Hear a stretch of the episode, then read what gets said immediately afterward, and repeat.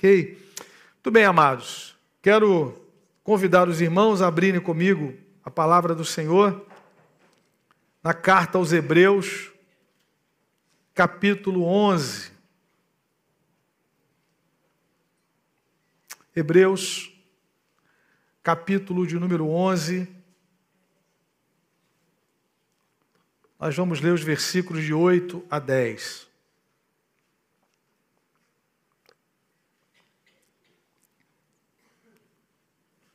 Carta aos Hebreus, capítulo 11, inicialmente de 8 a 10.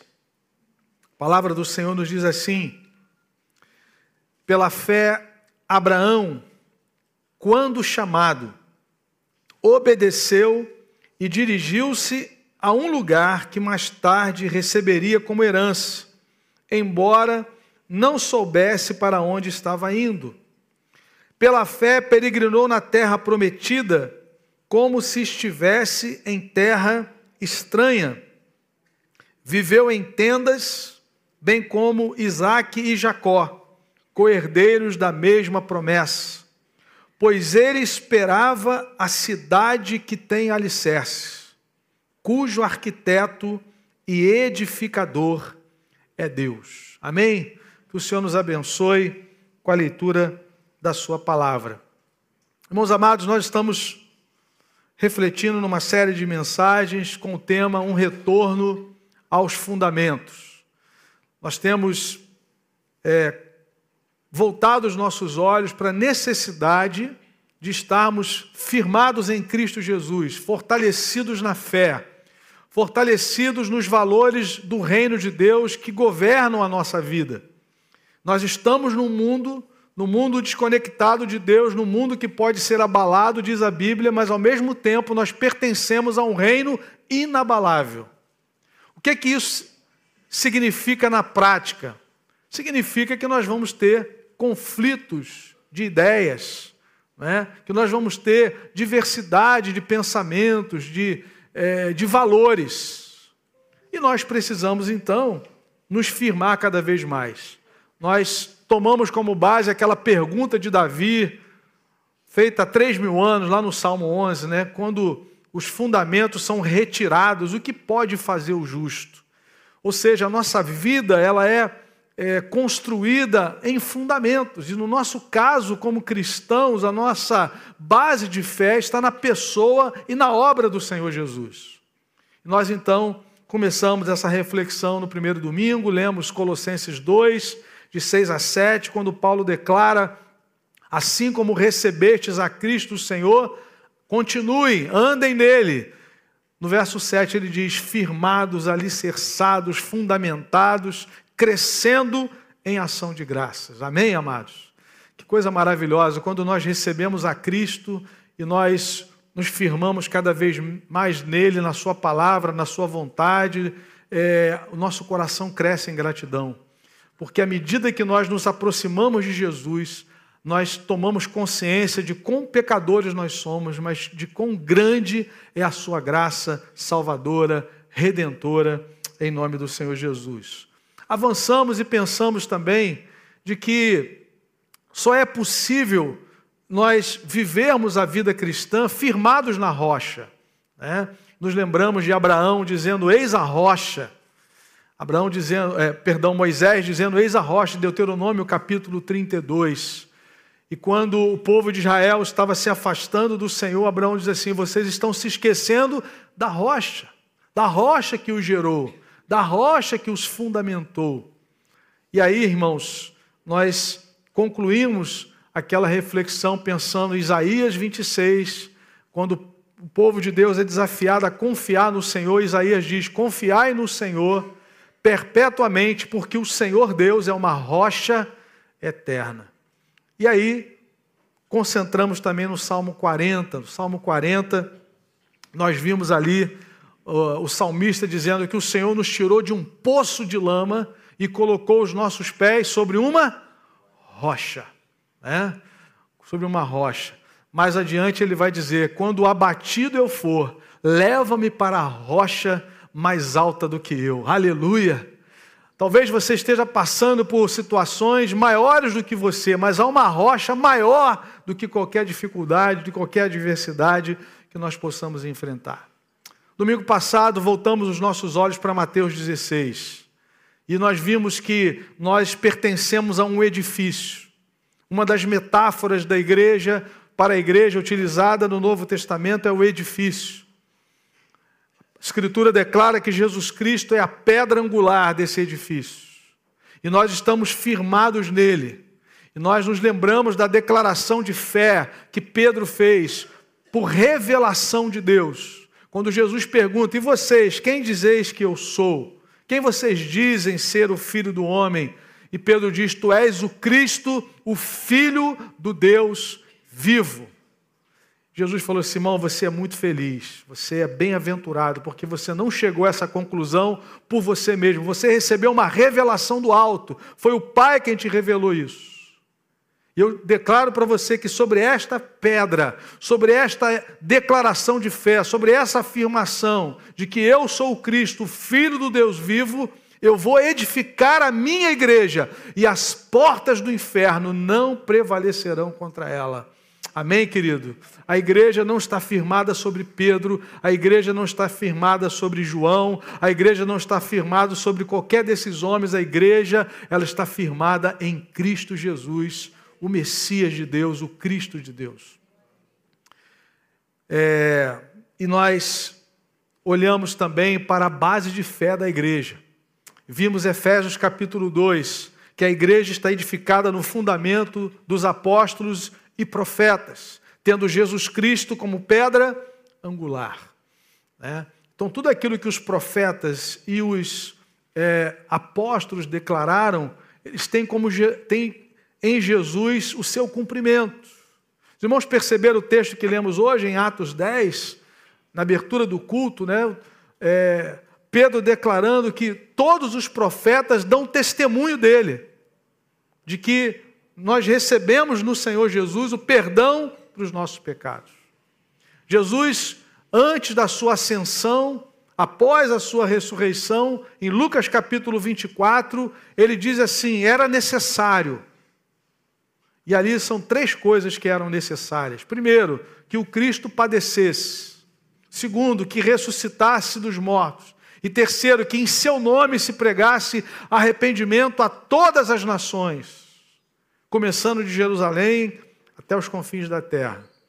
E ele diz assim: era necessário que se cumprisse tudo o que de mim está escrito na lei de Moisés, nos profetas e nos salmos. Amém, irmãos? A Bíblia é cristocêntrica, a nossa fé é cristocêntrica, nós estamos firmados em Cristo Jesus.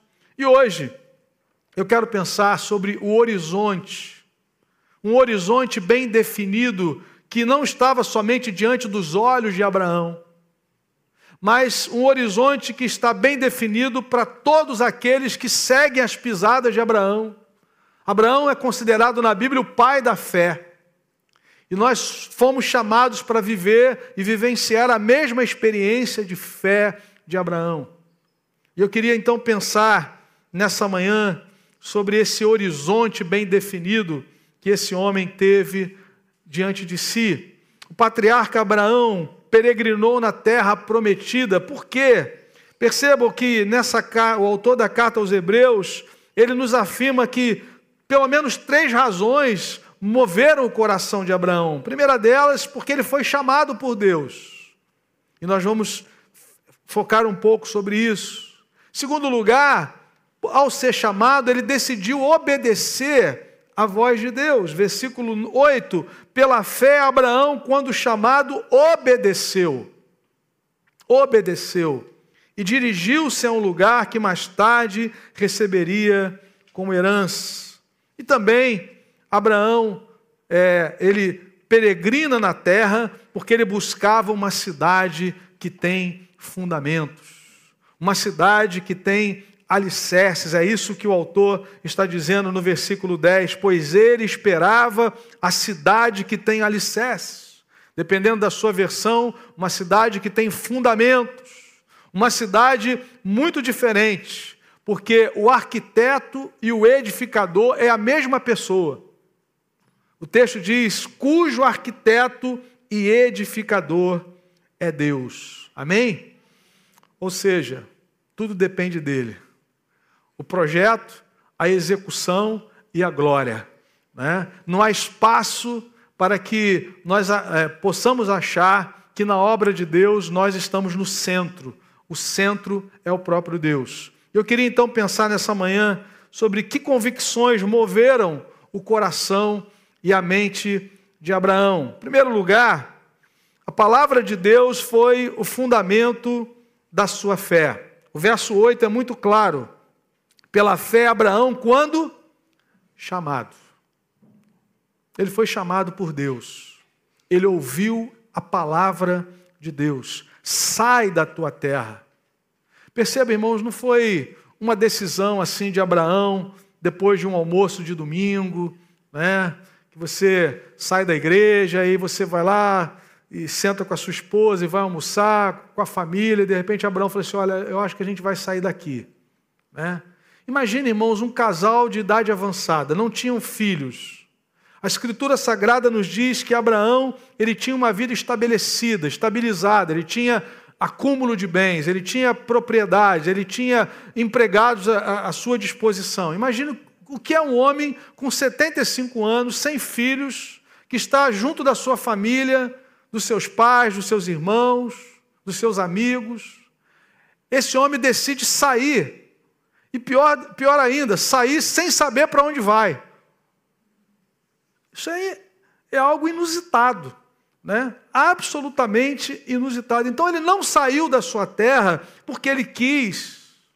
E mais adiante, lá em Gênesis capítulo 22, quando ele oferece Isaac, é, ele não faz isso por uma fé irracional, né? Como algumas pessoas tentam dizer que a fé é um salto no escuro, aquilo que Abraão fez foi um salto no escuro. Não, ele ouviu uma voz de Deus: sobe o monte Moriá e oferece o teu filho.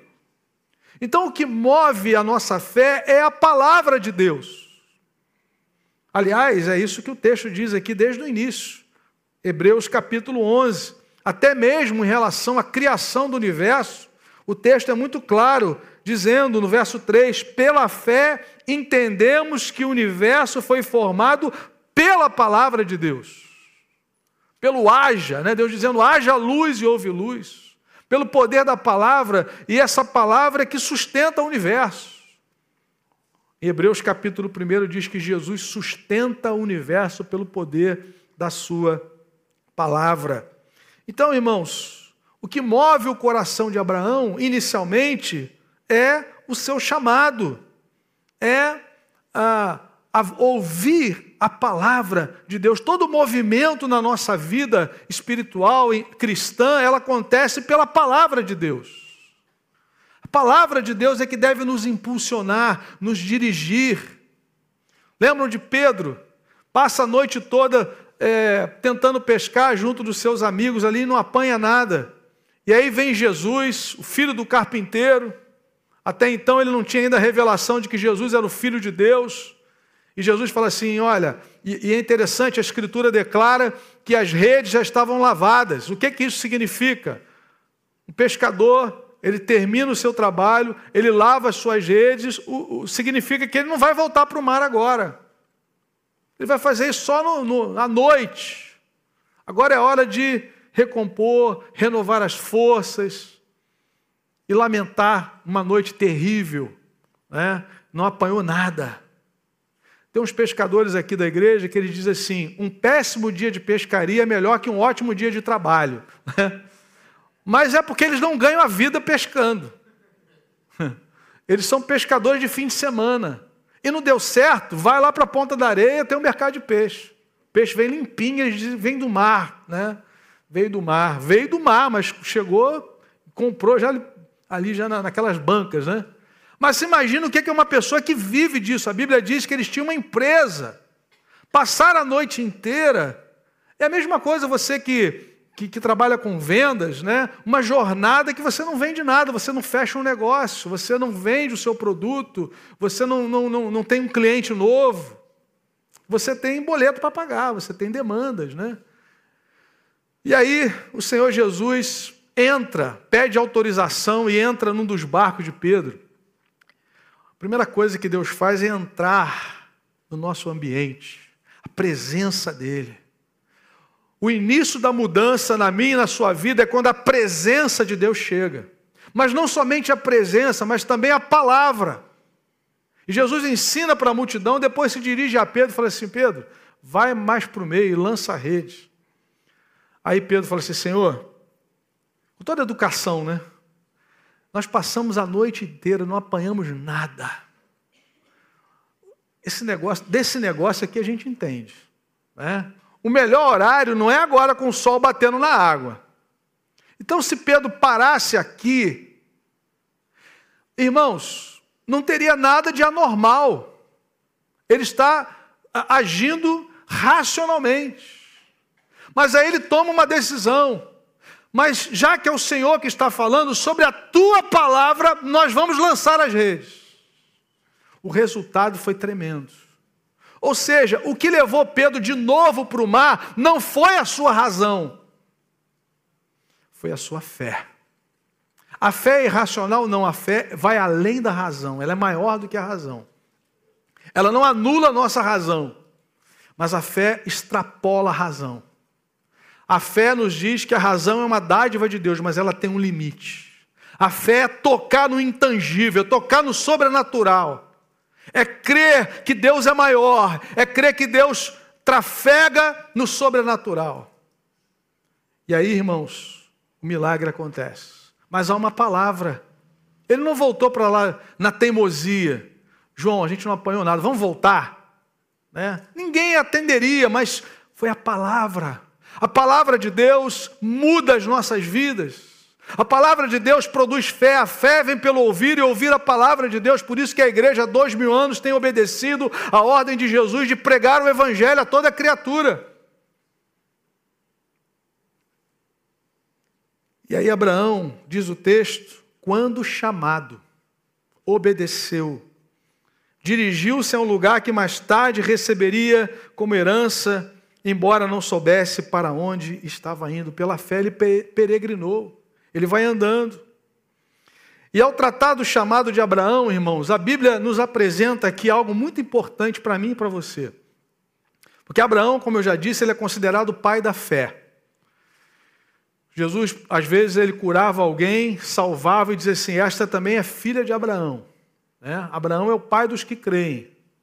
E quando a Bíblia fala do chamado de Abraão, ela nos apresenta o DNA do povo de Deus, a essência do povo de Deus. A essência do povo de Deus está exatamente no chamado de Abraão. Deus diz assim: Abraão, eu vou te abençoar, mas você vai ser uma bênção.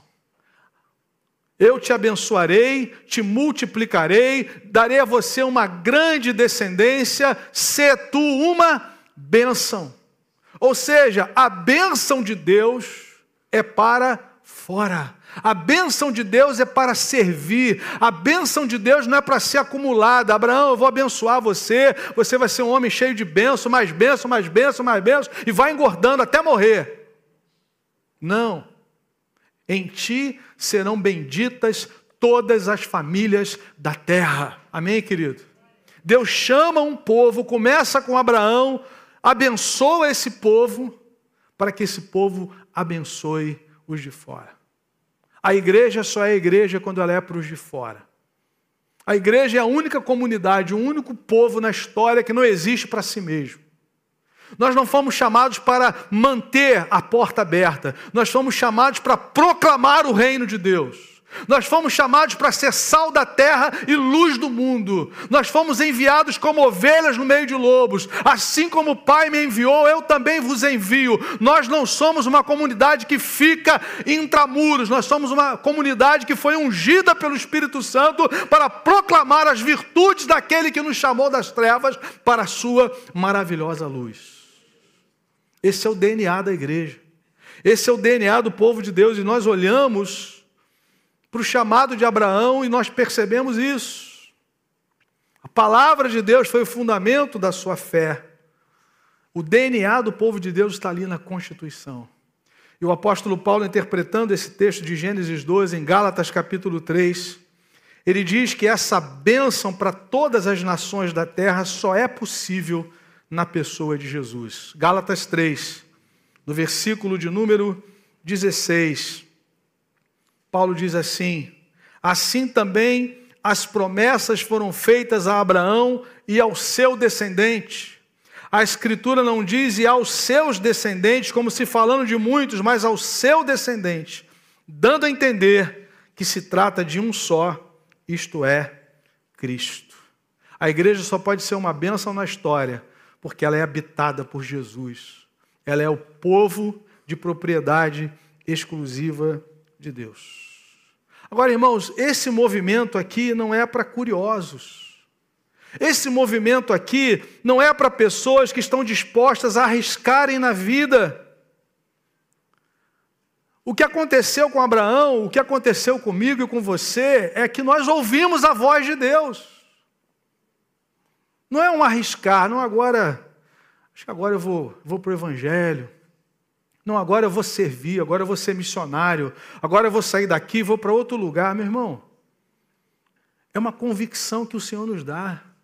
Ele nos chama. Amós, no capítulo 3, é um texto muito interessante. Amós, capítulo 3, ele fala desse movimento. Né? Pastor, onde fica Amós? Oséias, Joel, Amós. Oséias é depois de Ezequiel, Daniel, né? aqueles profetas maiores. Amós capítulo 3, 7 e 8. Percebam, certamente o Senhor, o soberano, não faz coisa alguma sem revelar o seu plano aos seus servos, os profetas. O leão rugiu, quem não temerá? O Senhor, o soberano, falou, quem não profetizará? Meu irmão, rugiu o leão, quem não ouvirá, meu querido? Que barulho é aquele, hein? Faz você estremecer. Falou o Senhor, quem não profetizará? É inconcebível pensarmos que Abraão, depois de ouvir uma voz tão clara, tão irresistível, ele vai dizer: mulher, Deus mandou a gente sair, mas a gente é teimoso. Nós vamos ficar até morrer aqui. Meu irmão, é um fogo, é um fogo que arde que move os nossos corações, as nossas entranhas. Quando você veio para Jesus, foi uma convicção que tomou o seu coração, uma convicção de fé, uma experiência sobrenatural, que mudou a sua história. Uma presença tomou a sua vida, o Espírito Santo selou você. Agora você foi religado com Deus, reconciliado com o Pai, agora você tem comunhão, a vida de Deus está em você a vida que o Espírito Santo nos dá. E todos os que são filhos de Deus, diz Romanos 8, são guiados pelo Espírito de Deus. Louvado seja Deus. Abraão não diz: Olha, mulher, a gente vai tentar, a gente vai arriscar, a gente vai sair daqui. Vai para onde, Abraão? Não sei. A gente vai para onde a gente não sabe.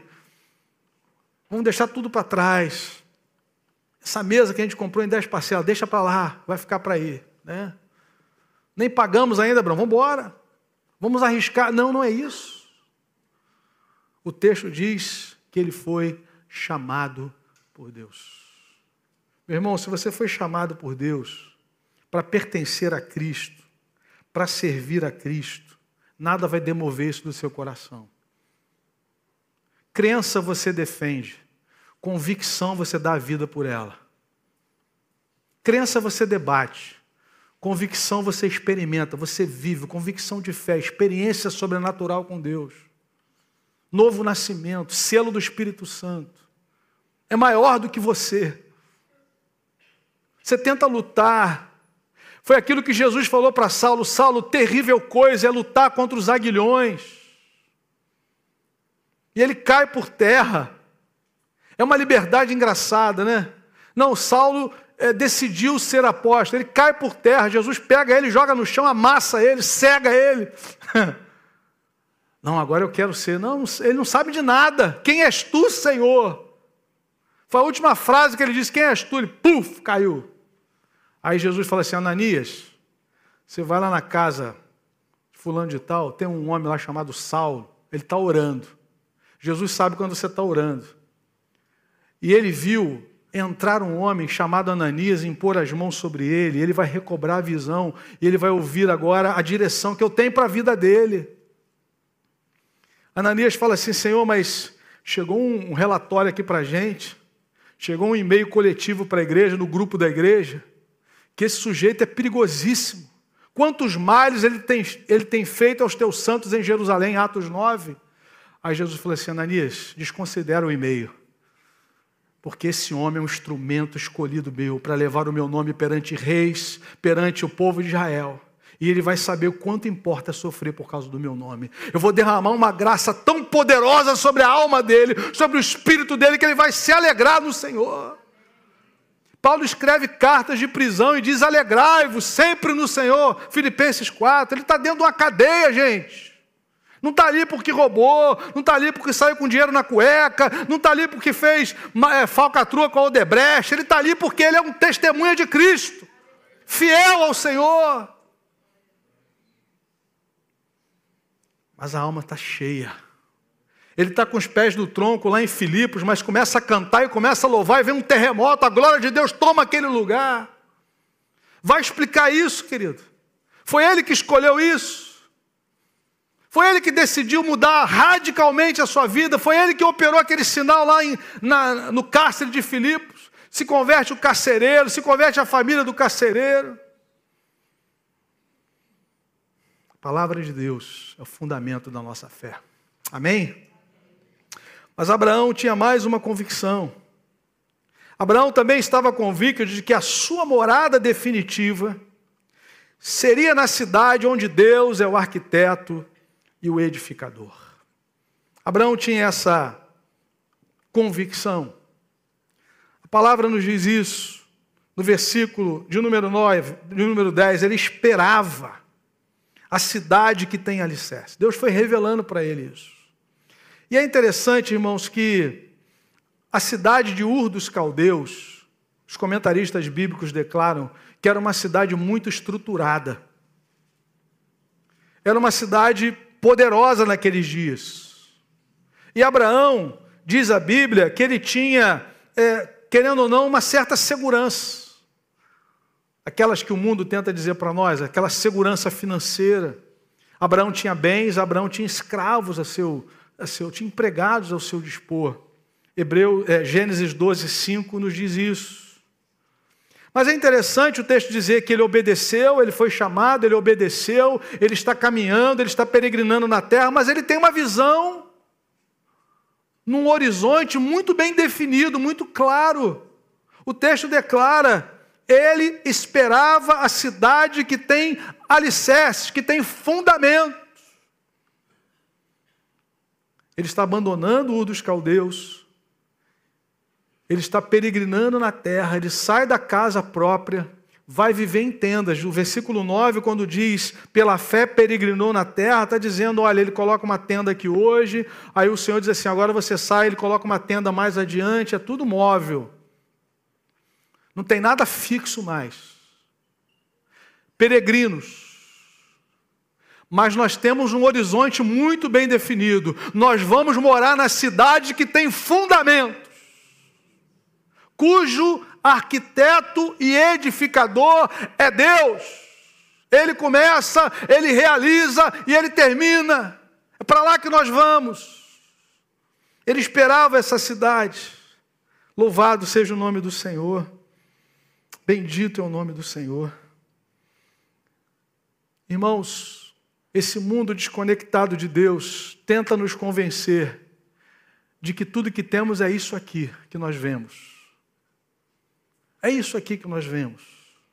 É bom a gente conhecer lugares bonitos, legais. Mas a Bíblia diz, irmãos, que tudo isso vai acabar. Por conta da rebelião do homem, isso tudo vai acabar, está sendo entesourado para fogo. É por isso que Abraão, é por isso que João, lá em Apocalipse, ele, ele tem uma visão de algo novo, completamente novo. Vi novos céus e nova terra.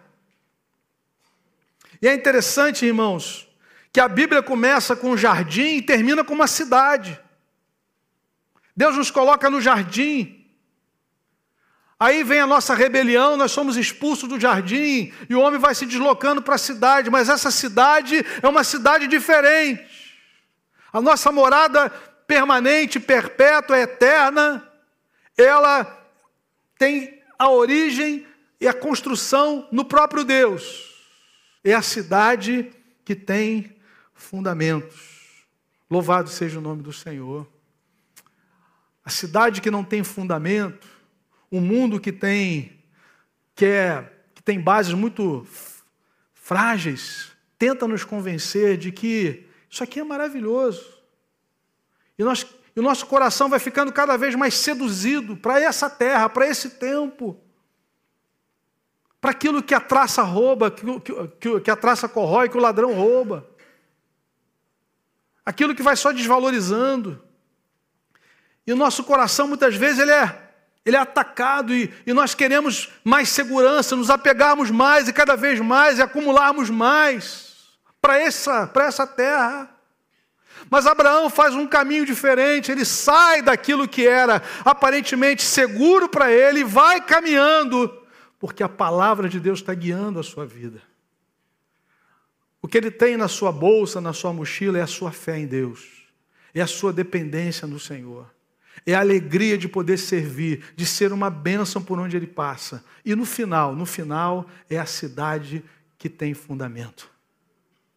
É a cidade que é intocável, que é inabalável.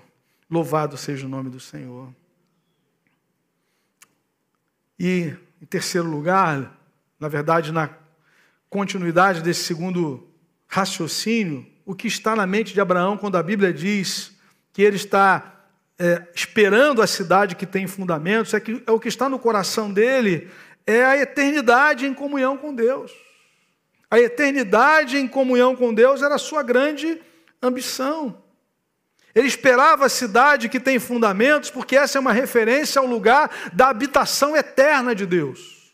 Hebreus capítulo 12, Hebreus 12, versículo 22, o autor diz assim: mas vocês chegaram ao Monte Sião, a, Jerusalém celestial, a cidade do Deus vivo. Amém, amados? A cidade do Deus vivo, Jerusalém celestial, o lugar onde Deus habita. E é isso que João enxerga em Apocalipse capítulo 21. Apocalipse capítulo 21, no versículo 1. Então vi novos céus e nova terra, pois o primeiro céu e a primeira terra tinham passado e o mar já não existia. Vi a cidade santa, a nova Jerusalém que descia dos céus, da parte de Deus, preparada como uma noiva adornada para o seu marido. Ouvi uma forte voz que vinha do trono e dizia: Aqui está a essência da cidade era isso que Abraão buscava. O texto diz assim: agora o tabernáculo de Deus está com os homens, com os quais ele viverá. Eles serão seus povos, o próprio Deus estará com eles e será o seu Deus. Às vezes nós achamos que a obra de Jesus é só para nos tirar do inferno. E aí você recebe como se fosse um passaporte para não ir para um lugar horrível, de fogo, de enxofre, de tormento. É muito mais do que isso. A obra de Jesus é fazermos de nós filhos e filhas de Deus que vão viver eternamente com o Senhor. O tabernáculo de Deus entre os homens, a cidade desce. Essa questão geográfica mexe com a nossa cabeça, a gente vai para um lugar, mas a cidade está descendo. Céu e terra é tudo uma coisa só. Porque o centro é a presença de Deus. O centro é a presença de Deus. A obra de Cristo nos coloca de novo em comunhão com Deus. O que nós perdemos lá em Gênesis 3 não foi o jardim, o que nós perdemos foi Deus. Nós nos desconectamos, foi de Deus, não foi só do jardim. De repente, Adão podia ter pensado assim: olha, olha onde eu morava. Gente, era muito bom, não tinha espinho. Agora tem que acordar seis horas da manhã para poder começar a cultivar, porque antes, sete e meia, eu acordava bem, tomava café com Eva. Agora tem espinho, tem abrolho, tem um monte de coisa ruim aqui, gente. Esse não é o lamento. O lamento é que Deus não fala mais com a gente. Deus não nos visita mais, porque senão Ele vai matar a gente. Ele é santo, santo, santo. Só tem uma possibilidade dele nos visitar de novo. É que ele disse que vai enviar alguém, enviaria alguém para esmagar a cabeça da serpente, para morrer a nossa morte. Se nós não estamos debaixo desse sangue, nós vamos nos lambuzar na cidade que não é permanente. Nós vamos ficar por aqui, irmãos, rodando até a nossa morte, sem perspectiva de eternidade. Mas um dia nós ouvimos a voz do Senhor. Um dia Abraão ouviu o chamado de Deus. Um dia Abraão ouviu Deus dizendo para ele: Agora você vai andar comigo, anda na minha presença. Anda na minha presença, esse é o grande chamado de Abraão, esse é o grande chamado da igreja. Nós queremos nos fechar, nós queremos nos enclausurar. Deus está dizendo: anda na minha presença nesse mundo. Assim brilhe a vossa luz diante dos homens e eles vejam e glorifiquem o Pai que está nos céus. Nossa chamada é para fora. Andar com Deus, fazê-lo conhecido na história e celebrar eternamente quando Cristo vier Moisés também foi movido por essa, por essa convicção, ele tinha esse horizonte também diante dele. Hebreus 11, versículo 24. Pela fé, Moisés, já adulto, recusou ser chamado filho da filha de Faraó. Gente, olha o que, que ele está recusando. Ele vai ser o, o Faraó futuro. Era, é era, era considerado Deus naqueles dias. Moisés está abrindo mão disso, por quê? Verso 25: preferindo ser maltratado com o povo de Deus, a desfrutar os prazeres do pecado durante algum tempo, talvez na sua versão diga transitório. Entre experimentar os prazeres transitórios desse mundo e olhar para a glória eterna, Moisés diz: Eu quero viver para a glória de Deus, eu quero estar com Ele. Por amor de Cristo, verso 26, considerou sua desonra uma riqueza maior do que os tesouros do Egito, porque contemplava a sua recompensa. Irmão, isso aqui é obra de Deus. Isso aqui não é normal, não. Isso aqui não é normal. Havia uma discussão na pandemia: quando é que vem o novo normal? Novo normal só quando a gente estiver na glória. Meu. Aqui nada é normal. Depois de Gênesis 3, nada é normal. Não era para ser assim. Não era para ser assim. Então, esse sujeito ele tem o maior título do mundo de então. Né? No mundo da época de Moisés, tinham profissões, nações, expectativas e tinha ser filho do faraó. Moisés está aqui. Aí ele joga tudo fora. Ele prefere ser maltratado junto com o povo de Deus. Ele está contemplando o galardão. Ele sabe para onde ele está indo. E as amarras desse mundo não pode pegar um homem desse. Um homem que está livre nas mãos de Deus. Um homem que tem o seu coração em Deus. Um homem que sabe o que Deus quer da sua vida. Então, irmãos, esses homens peregrinaram na terra, serviram a Deus na história, mas ainda que os seus pés estivessem na terra, o seu alvo final, o seu coração, estava na eternidade. E aí o exemplo maior é o do Senhor Jesus. Hebreus 11 só existe para terminar com Jesus. Às vezes a gente fica aqui olhando esses heróis da fé, né? A gente fica maravilhado, irmão, mas o bom mesmo é Jesus. O melhor de tudo é Jesus. Porque Abraão pecou, Davi pecou, Moisés falhou. O relato do, da, da, questão de Moisés não estar na terra mexe com o nosso coração, mas Deus falou assim: Você não me santificou perante o povo. Eu mandei você falar a rocha, você bateu duas vezes. A rocha é para ser ferida uma vez só, porque a rocha representa Cristo. Moisés estava tão irado, irmãos, que ele deu duas cajadadas com força na, na, na, na rocha. Saiu bastante água, mas ele perdeu a oportunidade de santificar o nome do Senhor. Então, querido, o seu coração não tem que estar em Moisés. Nosso coração não tem que estar em Abraão. Eles são meros coadjuvantes. O centro da história é Jesus. E Hebreus 12 faz uma coroação de tudo que a gente leu no capítulo 11, exatamente com Jesus. Portanto, também nós, uma vez que estamos rodeados por tão grande nuvem de testemunhas, livremos-nos de tudo que nos atrapalha, do pecado que nos envolve e corramos com perseverança a corrida que nos é proposta. Tendo os olhos fitos em quem? Em Jesus, o Autor e Consumador da nossa fé. Veja o que ele fez. Ele, pela alegria que lhe fora proposta, suportou a cruz. A alegria de viver na eternidade com o Pai. Ele suportou a cruz, desprezando a vergonha, e assentou-se à direita do trono de Deus. Amém, irmãos? Bendito é o nome do Senhor Jesus. Ele suportou a cruz pela certeza da alegria que ele estava proposta, ele sabia para onde ia. Ele está à direita do Pai, intercedendo por nós e virá em breve buscar a sua igreja. Ele nos ensina o caminho da perseverança, da persistência e da certeza do que nos aguarda como a verdadeira recompensa. Em nome de Jesus. Um retorno aos fundamentos o horizonte está muito bem definido, irmãos. Para onde nós estamos indo? O que nós estamos fazendo na história? Seguindo nas pegadas de Abraão. Eu vou te abençoar para você ser uma benção. E aí nós peregrinamos aqui.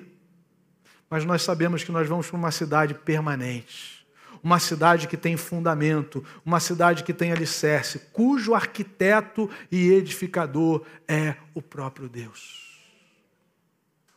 Não acho que ele vai fazer 50-50, ele, ele só faz o projeto e você edifica. Não, querido, ele é o arquiteto e o edificador. Não, que tal ele só edificar e você cria da sua cabeça? Irmão, toda vez que nós criamos da nossa cabeça dá problema. Davi criou um plano mirabolante para levar a arca para Jerusalém, colocar num carro novo. Sabe qual foi o resultado? Morte. Porque a arca tinha argolas laterais, varas para serem carregadas nos ombros dos levitas. Aí Davi falou assim: já que vai ser uma festa, vamos fazer a vera. Vai ser uma festa. Aproveitar agora com esse, esse desconto do governo, vamos comprar um carro novo, né? Vamos colocar ali em cima, vai ser uma maravilha, meu irmão. Só que Davi esqueceu que no caminho tinha pedra e os bois tropeçaram. A arca vai caindo, o sujeito coloca a mão e morre. Aí o texto diz assim: Davi perguntou: Como trarei a minha arca do Senhor? Ele percebeu que ele fez do coração dele. Saul a mesma coisa. Dos dias de Josué, Deus falou assim: vai chegar um momento, escreve no livro, eu vou riscar Amaleque da terra. Amaleque significa resistência a Deus. Amaleque se levantou contra o povo de Deus no momento difícil que o povo saía, se organizando, saindo do Egito. E Deus falou assim: Eu vou riscar Amaleque da terra. E aí chega 1 Samuel capítulo 15, esse é o momento. Samuel dá a palavra e diz para Saul: Olha, me aguarda, eu vou oferecer o sacrifício, depois vocês vão lá e executam. E a Bíblia diz que Samuel chega e começa a ouvir um barulho, um balido de ovelhas o que, que, é isso aí que está acontecendo? Saul falou assim: Não, eu, eu, eu cumpri a vontade de Deus. Só guardei aqui esse, esse rebanho, poupei o rei. É? Quer dizer, ele interpretou o que Deus falou. Nós não fomos chamados, irmãos, nós fomos chamados para obedecer à voz de Deus. Aquilo que já está revelado. Ele quer oferecer aquilo que Deus rejeitou. Meu irmão, você não pode oferecer a Deus aquilo que ele rejeitou. Não, pastor, é século 21. Nosso Deus agora é contemporâneo. Irmão, a Bíblia diz que Ele é aquele que era, que é e que há de ser o Todo-Poderoso. O eu sou. Eu sou o que sou. O Senhor não muda, ele continua santo, santo, santo. Ele reprovou aqueles animais que eram para ter sido mortos. Aí Saul diz assim: Mas eu vou oferecer. Samuel falou assim: Deus tem mais prazer na obediência do que no sacrifício. Obedecer é melhor do que o sacrificar. Essa foi a frase que a Bruna ouviu na infância dela todinha. Obedecer é melhor. Só não falava do sacrificar, né? Quando eu olhava para ela, eu falava assim, obedecer é melhor. Oh, glória. Deu trabalho, meu irmão. É, porque Jesus salva, mas não educa. Quem educa são os pais. Jesus salva, mas quem educa é você. Quem discipula é você. A gente quer terceirizar isso. Né? O problema é que quando a gente for prestar conta, Deus fala assim: olha, você abriu mão da única coisa que você não era para abrir mão, você tinha que discipular seu filho. A gente quer acumular um monte de coisa que no final das contas a gente não tem que prestar contas a Deus. Existem coisas que eu não tenho que prestar contas a Deus e você também não, mas existem coisas que sim. O que, que Deus espera de um pastor? Efésios 4. Ministério da Palavra. Que treine os crentes para testemunhar lá fora. É? Equipar os santos para a obra do ministério. Evangelista, profeta, pastor, mestre, é para equipar os santos para a obra do ministério, não é para ficar entretendo o crente. Olha, aprendi uma palavra grega hoje, semana que vem vem mais uma. Final do ano aprendi segunda, 52 palavras gregas novas, mas não mudou a minha vida em nada. Eu continuo o mesmo marido ruim, desatento, o mesmo pai negligente. Não discipulo meus filhos, não testemunho do evangelho, não sirvo a Deus com alegria. Perdi tempo, perdi 52 semanas do, do meu ano, 52 domingos. Porque a palavra não é só para você guardar na mente, para você colocar em prática no seu dia a dia. Jesus falou: ensinando-os a guardar tudo que vos tem ordenado, e eis que estou convosco todos os dias até a consumação do século. Tiago 1, 22. Tornai-vos, pois, praticantes da palavra e não somente ouvintes, enganando-vos a vós mesmos. Deus não nos chama a isso, irmãos. Deus nos chama para transformação. A palavra nos foi dada para transformação. A palavra chegou na vida de Abraão para mudar a história dele, e não só dele, mas da humanidade. Ele foi chamado por Deus em nome de Jesus. Duas aplicações, queridos, para nós encerrarmos. Primeira delas, seu coração está na cidade que tem fundamentos, planejada e edificada por Deus, ou a sua expectativa está voltada para esse mundo passageiro? Paulo diz algo muito interessante aos Coríntios, segundo aos Coríntios 4:18, atentando não nas coisas que perecem, que se veem, mas nas que não se veem.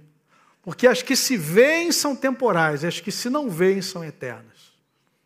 A cidade que tem fundamento nunca vai ser abalada, nunca vai ser destruída. Por quê? Porque Deus é o arquiteto e o edificador. Tem como dar errado? Hebreus 12 diz que nós recebemos um reino inabalável, inabalável. Hebreus 12, 28. Portanto, já que estamos recebendo um reino inabalável, sejamos agradecidos e adoremos a Deus de modo aceitável, com reverência e temor, pois o nosso Deus é fogo consumidor. Um reino inabalável, uma cidade que tem fundamento é para lá que a gente está indo. Esse é o nosso horizonte bem definido. E enquanto estamos aqui, e aí vem a segunda aplicação, enquanto nós estamos aqui, como membros, como membro do povo de Deus, você tem reconhecido que as bênçãos de Deus em sua vida estão conectados com a missão de Deus. Deus diz: Abraão, eu vou te abençoar. Eu vou te abençoar.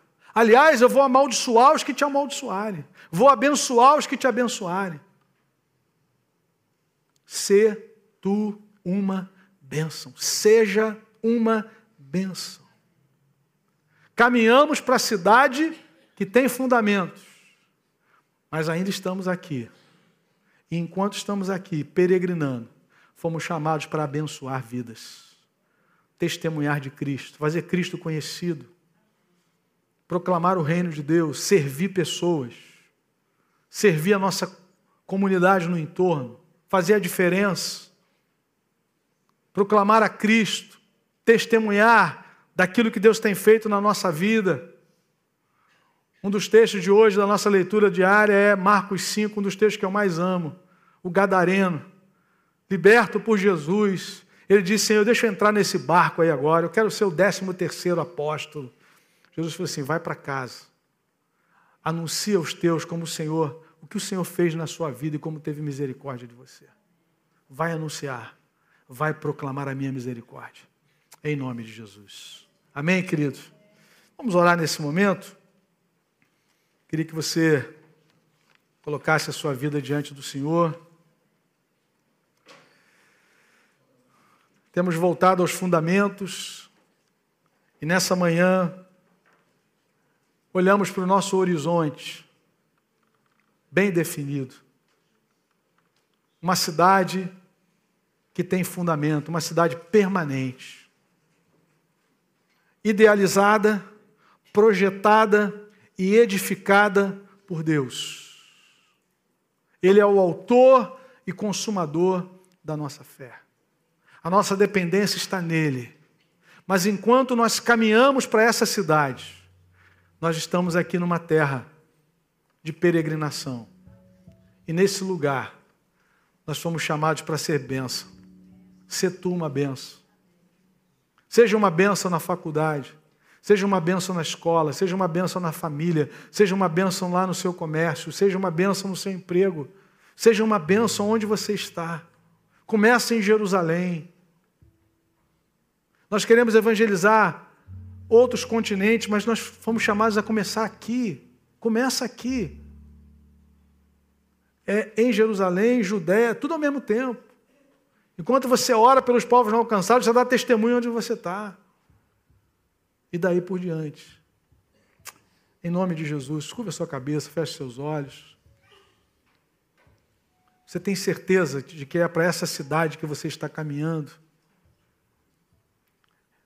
É lá que está o seu tesouro. Nós cantávamos no passado: lá está o meu tesouro, lá onde não há choro. João viu naquele lugar que não haverá mais luto, não haverá mais dor. Deus enxugará dos olhos toda lágrima. Não precisa nem da luz do sol, porque a glória do Cordeiro ilumina aquela cidade. As portas estão abertas dia e noite. Não há um santuário. Interessante, não há um santuário, porque o Senhor é o santuário. Aleluia. Você precisa receber a vida de Deus aqui. Porque o que vai acontecer na eternidade é a continuação dessa comunhão. O que Cristo conquistou para nós foi a comunhão restaurada com, com Deus. A vida de Deus em nós. A vida de Deus em nós. Somos filhos de Deus e ainda não se manifestou o que haveremos de ser, mas quando ele se manifestar, seremos semelhantes a ele, porque haveremos de vê-lo como ele é. Essa é a glória do céu, essa é a glória dessa cidade permanente. O que vai nos impressionar não é a, a grandeza da construção, é podermos ver a face do arquiteto, do edificador e desfrutarmos dele eternamente. Essa é a glória daquela cidade. Amém, querido? E como é que você pode estar ali, lavado no sangue de Jesus, selado pelo Espírito Santo? Jesus vem trazer o reino que já existia, vem inaugurar no seu ministério terreno. Ele disse: Arrependei-vos e crede no Evangelho. O reino de Deus chegou. Só pode entrar no reino arrependido e crendo nele. Essas são as exigências do reino de Deus. Pai amado, louvado seja o teu nome, Senhor. Obrigado, Senhor, porque a nossa vida tem fundamento. Nós vivemos num mundo, Senhor, sem valores, valores completamente antagônicos à fé cristã, valores completamente distintos do reino de Deus. Mas assim como Abraão, o Senhor nos chamou um dia a viver pela fé a viver em obediência, em serviço, em adoração, caminhando, peregrinando, sendo bênção, mas sabendo que o nosso horizonte já está muito bem definido. Nós vamos viver na cidade que tem alicerce, cujo arquiteto e edificador é o Senhor. Obrigado, Senhor, porque nós não merecemos nada disso. Somos pecadores. Mas aprove o Senhor, agradou o Senhor moer o seu filho em nosso lugar, pagando a nossa dívida, levando sobre si a ira que nós merecíamos, para que nós pudéssemos viver agora em comunhão eterna. Louvado seja o teu nome. Recebe a nossa adoração. E Senhor, abre os nossos olhos para que possamos enxergar o DNA do teu povo. Assim como tu disseste a Abraão, eu vou te abençoar, mas você vai ser uma bênção. Que nós tenhamos a mesma convicção de que temos recebido do Senhor para sermos bênção, não para acumularmos, não para guardarmos para nós. Usa o teu povo, Senhor, usa o teu povo, para a glória do teu nome, em nome de Jesus. Amém.